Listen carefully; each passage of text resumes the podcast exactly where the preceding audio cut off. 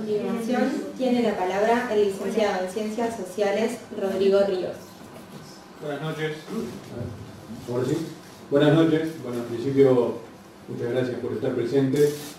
Y bueno, y el, el tema que nos trae hoy a, a poder disertar aquí es un tema muy importante, un tema que hace a la defensa de las libertades y en principio la defensa a la libertad de acceso a la información, eh, muy importante para lo que es eh, la transparencia en el Estado y para evitar eh, la corrupción.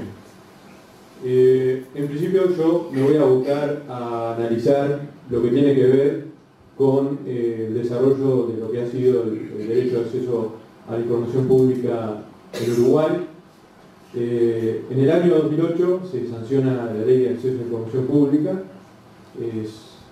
novedoso en este sentido, eh, ya que habilita a los ciudadanos el poder acceder a la información del Estado, eh, ya sea por diferentes mecanismos, eh, mecanismos tecnológicos, mecanismos ya sea presenciales, los cuales también estaré abordando más adelante.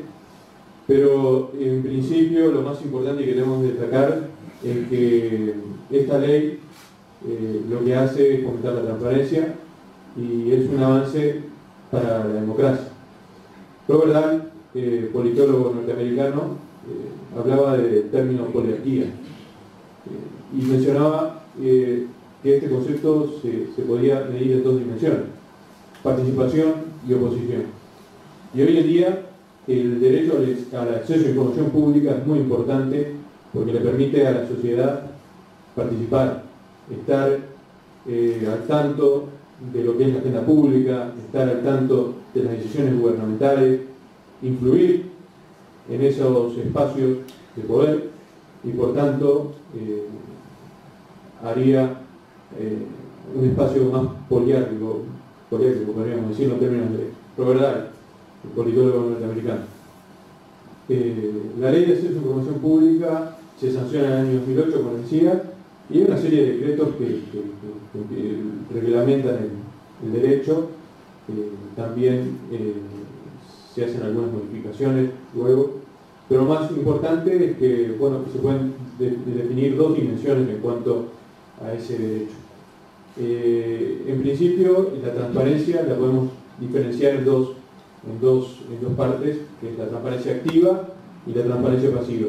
Transparencia activa el decreto 232 de la, que reglamenta la ley 18.331 de acceso a información pública, determina algunos aspectos que los organismos gubernamentales tienen que publicar en sus páginas web.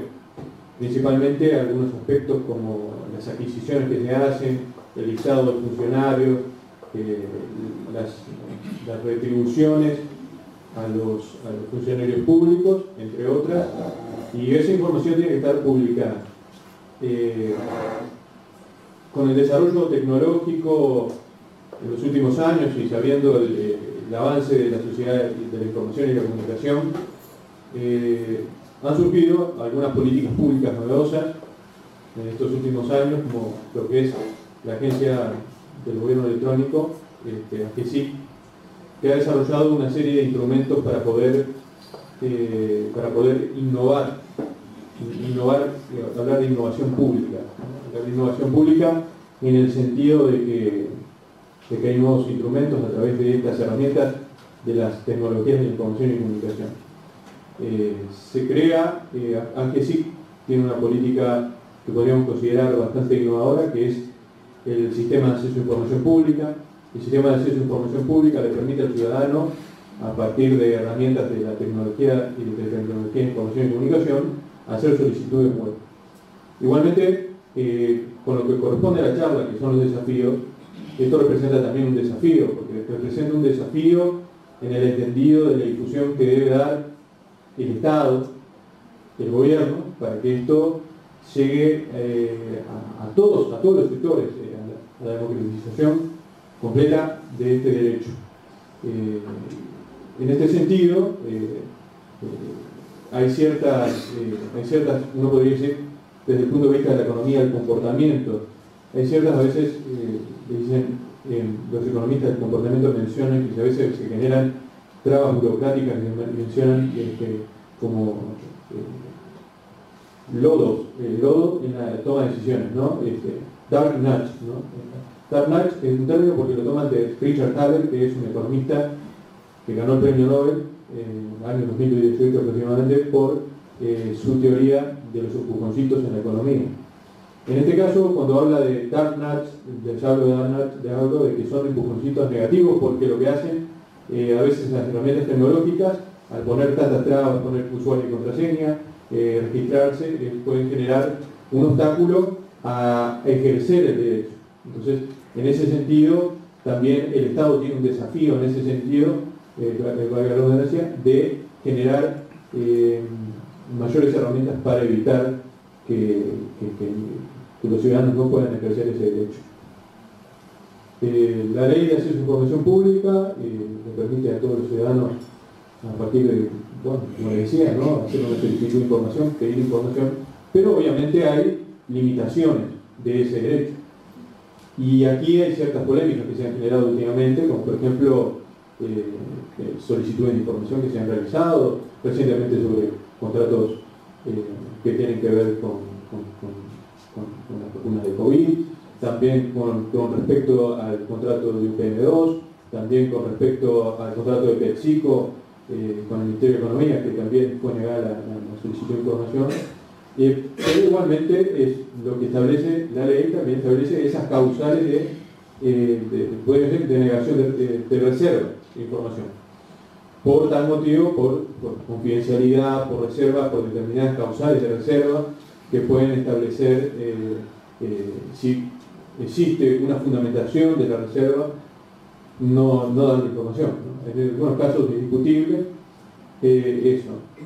Pero pasando a otro elemento bastante importante que se crea en la Ley de Acceso a Información Pública, que es el órgano de control, que es la Unidad de Acceso a Información Pública, es importante tener en cuenta esto, porque es el órgano de control y es quien debe velar por el cumplimiento del ejercicio del derecho. En este sentido, eh, la Unidad de Información Pública tiene diferentes cometidos, podríamos decirlo así de alguna manera. En esos cometidos está eh, principalmente eh, asesorar a, los organismos del Estado, a los particulares, con respecto a lo que hace al ejercicio del derecho. También este, asesora a, los particulares en cuanto a consultas, denuncias, también, a pesar de que hay una instancia superior de judicial, también, aunque ahí también eh, hay un gran desafío. En el, tema de, las instancias judiciales, eh, comparativamente hablando con Chile, Chile tiene una institución que se llama el Consejo para la Transparencia.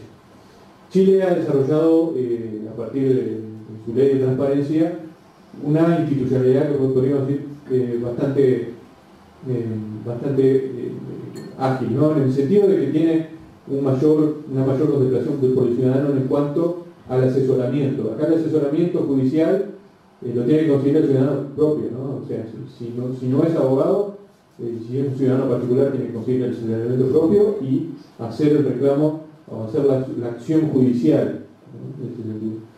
Eh, y Chile en ese sentido ha avanzado en, poder generar instancias de que esos, esos defensores de cuanto al posible ejercicio del derecho no sean, no tengan que ser, no tengan que ser pagados por el propio ciudadano, ¿no? para poder ir a la justicia y solicitar la información o reclamar la información.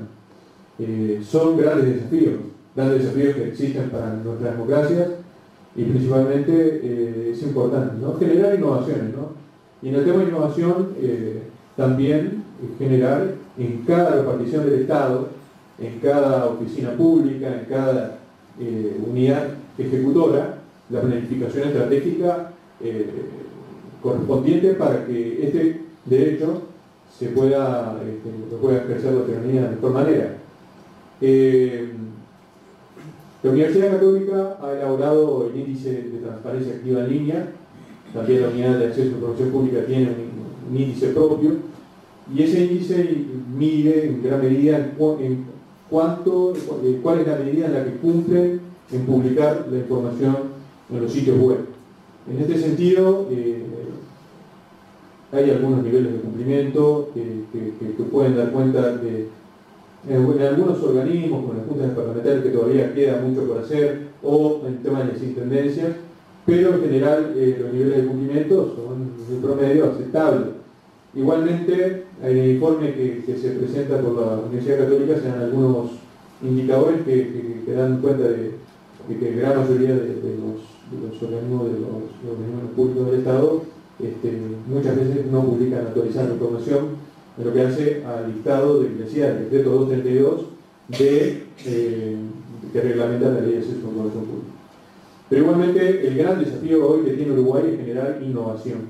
Innovación en el sentido de un organismo de control que pueda ser no tan acotado a recibir consultas o en su capacidad sancionatoria o darle una capacidad sancionatoria mayor en cuanto al no cumplimiento de, eh, al no otorgar la información correspondiente al ciudadano, al no, eh, al no cumplir debidamente con los plazos debidos de la ley, o en el caso de alguna omisión de otro funcionario, también establecer más potestades sancionatorias. En ese sentido, se pueden establecer diferentes potestades sancionatorias para, para, para ampliar ampliar esas potestades en cuanto a multas este, o, a, asuntos sumarios administrativos funcionales. Pero igualmente el gran desafío hoy que tiene el Uruguay para el acceso a información es generar innovación. Innovación pública que pueda ser eh, novedosa en el sentido de, como decía, eh, va entre líneas, ¿no? Este, eh, cuanto a darle más potestades al organismo de control, tal vez tener en cuenta cómo es el tema de, la expresión de información, del procedimiento, si, los organismos cumplen debidamente la clasificación de información reservada, eh, velar más en el control eh, y también, asimismo, eh, asimismo también tener en cuenta al ciudadano como eje central de, este derecho. porque en definitiva lo que estamos hablando es de la democracia y en definitiva la defensa de la libertad.